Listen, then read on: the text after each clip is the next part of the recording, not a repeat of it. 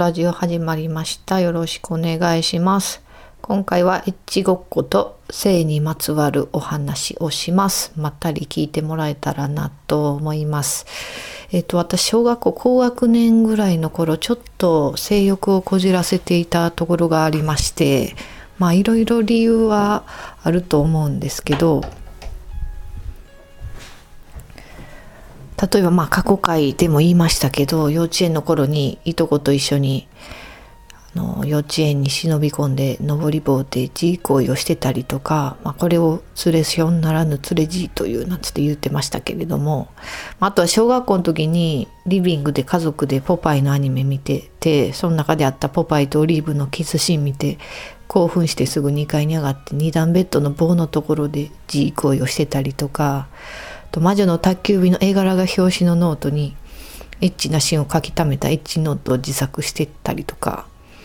あと二段ベッドが解体された後は洗濯の物干し竿あれを壁に立てかけてで物干し竿の下に座布団を引いて、まあ、畳の部屋やったんで畳にね肩がつかんようにしてそれをね登り棒みたいにしてやってたりとかまあいろんなことをしてたりまあいろいろありましてその中の一つの出来事で私の家族は毎年長い休みの時は田舎のおばあちゃん家に帰ってたんですね。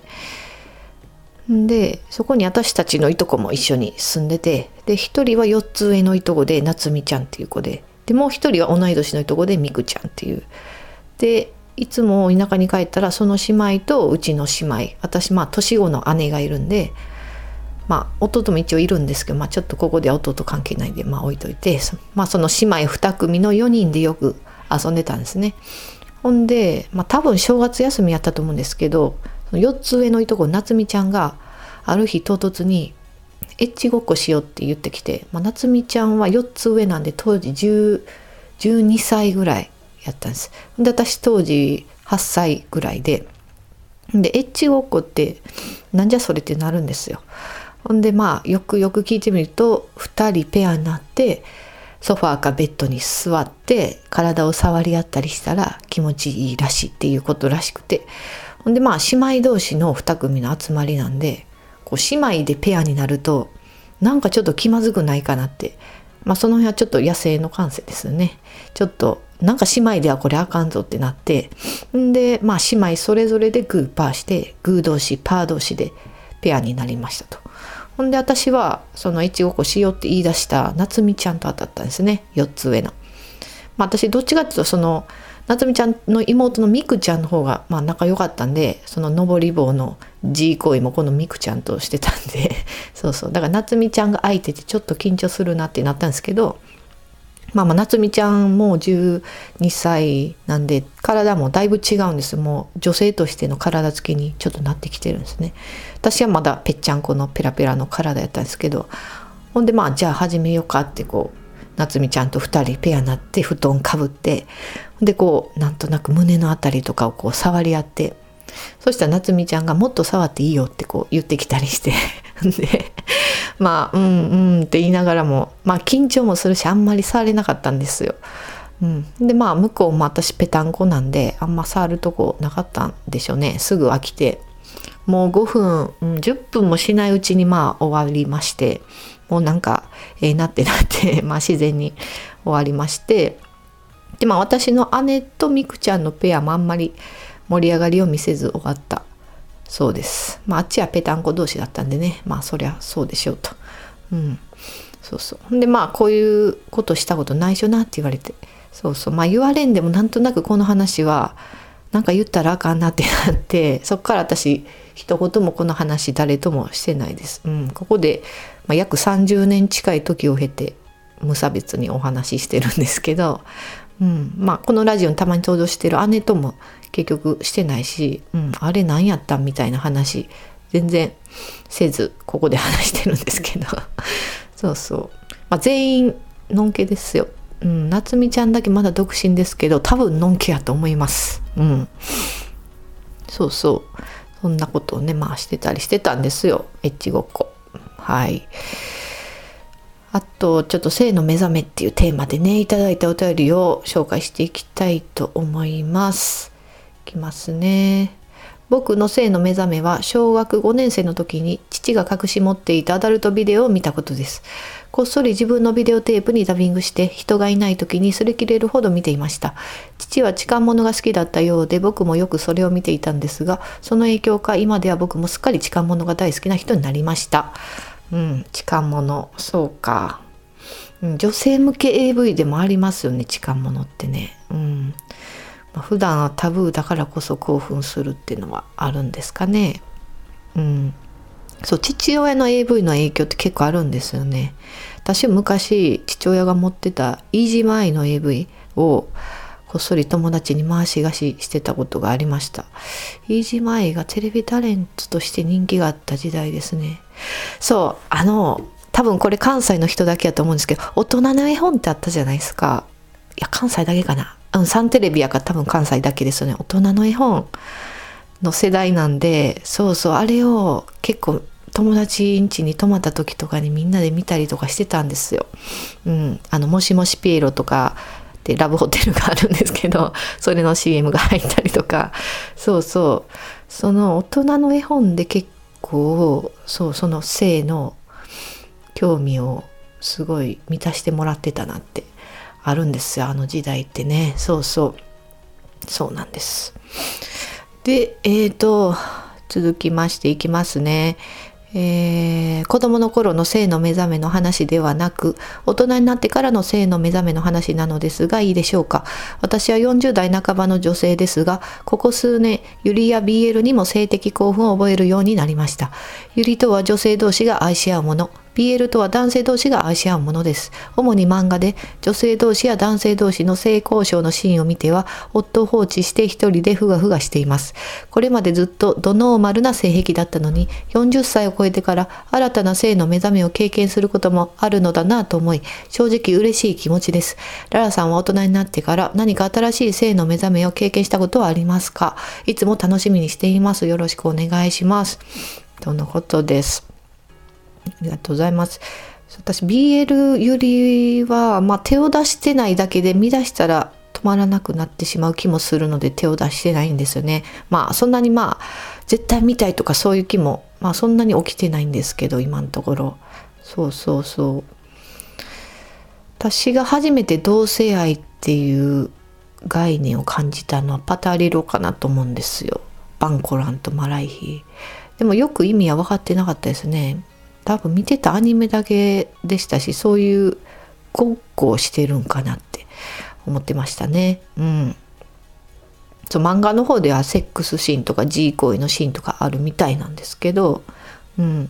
そう、あの、一個聞きたいのが、BL とかユリで興奮するってのは、精神的な部分だけですか？その漫画を見ながらオナニーとかはしないですか？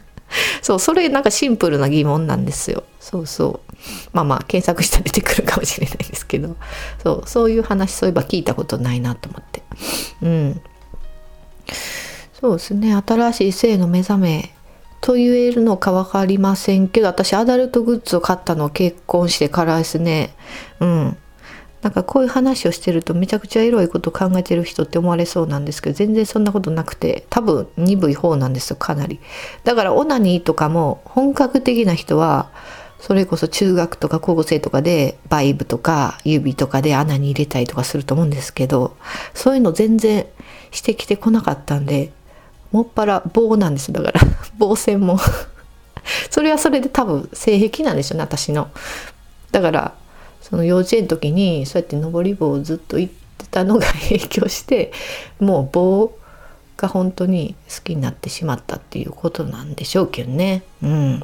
そうそう。いいですね。新しい性の目覚め。なんか世界が広がっていく感じしますよね。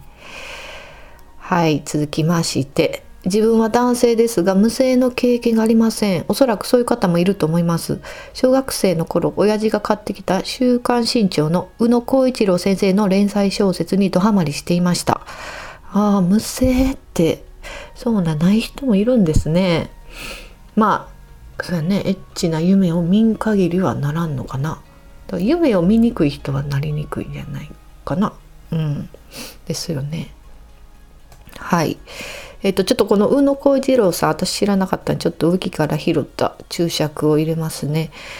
濃厚なエロティシズムを称えた文体と評論や気候文等で見せる博覧狂気ぶりも知られていたが自分と似た境遇に育った三島由紀夫の一件以降純文学の筆折り官能小説の世界に本格的に身を投じた「私何々なんです」とヒロインのモノローグを活用した独特の語調は有刊誌やスポーツ新聞への連載で一時代を築き金子修介の劇場公開初監督作品宇野浩一郎の濡れて打つなど数十本が日活ロマンポルノなどで映画化されている。うーんそうなんですね。だから1960年代から90年代ぐらいに活躍された人みたいですね。うん。ちょっと著作主な著作スワップ遊びムチムチプリン。ムレムレ夫人。うん、他多数、うん、めちゃくちゃ書かれてます。すごいですね。うん。すごいな。面白そうですね。観音小説もまたこれもね多分読み出すと止まらないんですよ。うん。はい。ありがとうございます。続きまして。先日高校生の息子の部屋のゴミ箱から使用済みのコンドームを見つけました。彼女はいないはずなので一人で試してみただけなんだと思います。コンドームをつける意思があるということが分かってよかったです。性の目覚めとはちょっと違う話かな。ごめんなさい。そうですね。これは性の目覚めというか日常、日常報告。コンドーム、そらね、つけなかったらやばいです。セックスする資格ないです。まあ、いきなり本番でね、スッとできるはずもないから。まずはみんなこうやって練習してから本番に臨むかな。まあ男性大体みんな練習してるんかなしてそうですね。うん。可愛らしい話ですね。うん、ほっこりしました。はい、続きまして、ララさんいつも楽しい時間ありがとうございます。今回のお題が面白そうだったので恥を忍んでお便りします。性の目覚め、私は棒ではなく台所の椅子でした。それがどういう意味かはわからず、祖母の弟の前で披露したのが苦い思い出です。体の部位では尻がとても好きです。好きになった人の尻が好きです。どんなのでもいいのです。可愛いから。かつてお話しされていた4つに見える尻、食いつきました。そして迷いに迷い、打っては消し、打っては消しした渾身の一文を放ちます。睾丸も好きです。祖母の弟ってまた微妙な関係の人に見せちゃいましたね。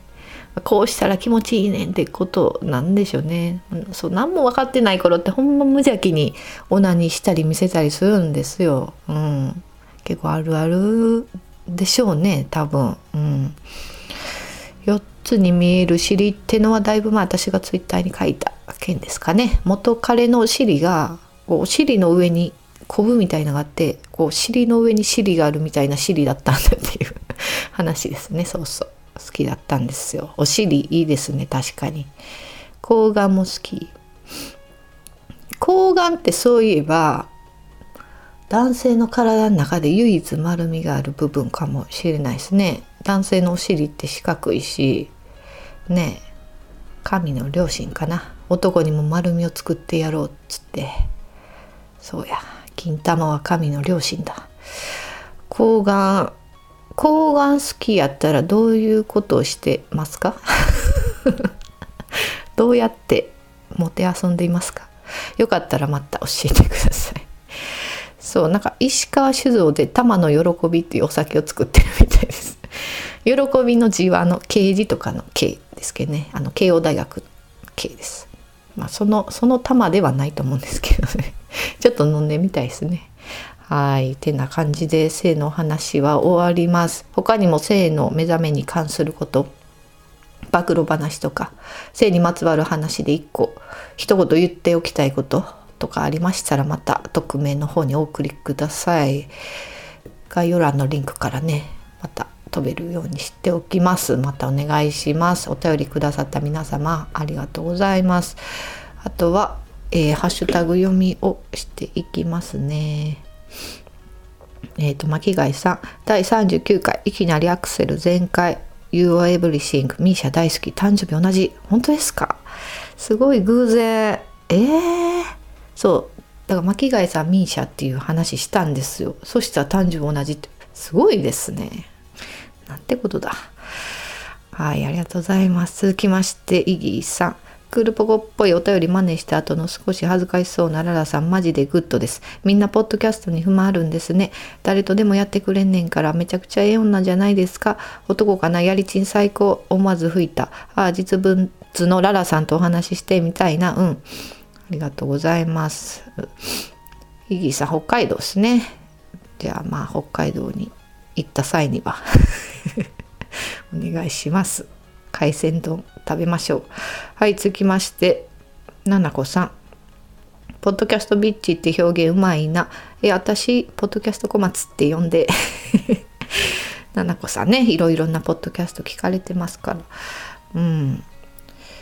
でも、ななこさんのおかげでめっちゃね、多分、いろんなアングラなラジオが知られていってるってとこありますからね、本当に。ありがたいですよ。続きまして、トガンダルフさん、聞きましたツイート、ありがとうございます。トリフィドさん、はじめましてですね。ナトラジオ聞き始めました。薬と毒のさじ加減むっちゃ好きです。審査落ち着く。とのことです。ちょっと絵文字が文字化けしてますけど ありがとうございます。きまして、木村優さん。前回クレームが入ったからポッドキャスト界の秘密のコーナーがなくなるかと思ったら普通に更新してた。ちょっと嬉しい。そうですよクレームぐらいでは。へこたれません私は。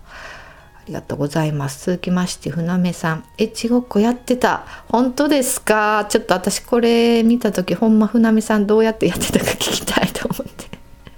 またよかった教えてください。どうやってやってましたか？エッチごっこ聞きたいです。続きまして大場さん。第39回拝聴。思わずうなずいたりにやりとしながらうちの番組は大丈夫だよなと思ったり思わなかったり次回も楽しみに待ってます。とのことです。すいません。ポッドキャストの秘密のコーナーではありません。前編通して性の話。はい。またお願いします。続きましてなおちゃおさん。歌ネタえんちゃう？短いのが最高。ありがとうございます。うん。そうなんです。私も短いラジオが基本は 好きなんで。そうそう短くいこうっていうのはなんとなく思ってます。はい、続きまして、ピースケさん。ポッドキャスト界のクレームが続いてくれてありがたいです。ララさんの読み通り少し聞いての感想でしょう。ポッドキャストが好きだからこそ出るネタ的な話を本気にしてクレームを送る。テレビへの安易に曲肉情入れるのと同じですね。ララさんの笑いに対する姿勢尊敬します。とのことです。ありがとうございます。なんでピースケさん、大売旬の画像なんですか？そうそう。ポッドキャストのクレームやっぱ聞きたい人多いんですね。うん。まあ他では確かにあんまりやってないからかな。うん。まあでも最近そうなんです。あんまりもう来てない。ちょっと出尽くした感あるんで。うん。まあまあまた来たら紹介していきますね。ありがとうございます。続きましてデブマイナー鈴木さん。ララさんの喋り方と声が好き、ずっと聞いていたい。ポッドキャストの秘密会は投稿者もララさんも芸術的にギリギリいったなと思ったらクレーム来てたんか。あれガチのクレームなのかな？うまいとこ攻めてたと思うんだけどな。俺はポッドキャストやりち目指すぞ。ありがとう。ああ、デブマイナ鈴木さんもはじめましてですね。うん、ありがとうございます。まあね、大したクレームじゃないですよ。うん。まあまあまた来たらねそうそうだからうん、何回も言うけどだいぶもう枯渇してきてるんで。まあまた何かあったらね皆さん送ってください。クレームの話。はい。てな感じで今回は終わります。えー、っと観測くれた皆様ありがとうございます。励みになります。ご意見ご感想とあれば、ハッシュタグナットラジでつぶやくか、またはメールアドレス、ガチャピンじゃないよ、アットマーク Gmail.com までお願いします。性の話とか、ポッドキャストの秘密のコーナーでは匿名の方にお送りください。概要欄にリンク貼っておきます。では聞いてくださってありがとうございました。さようなら。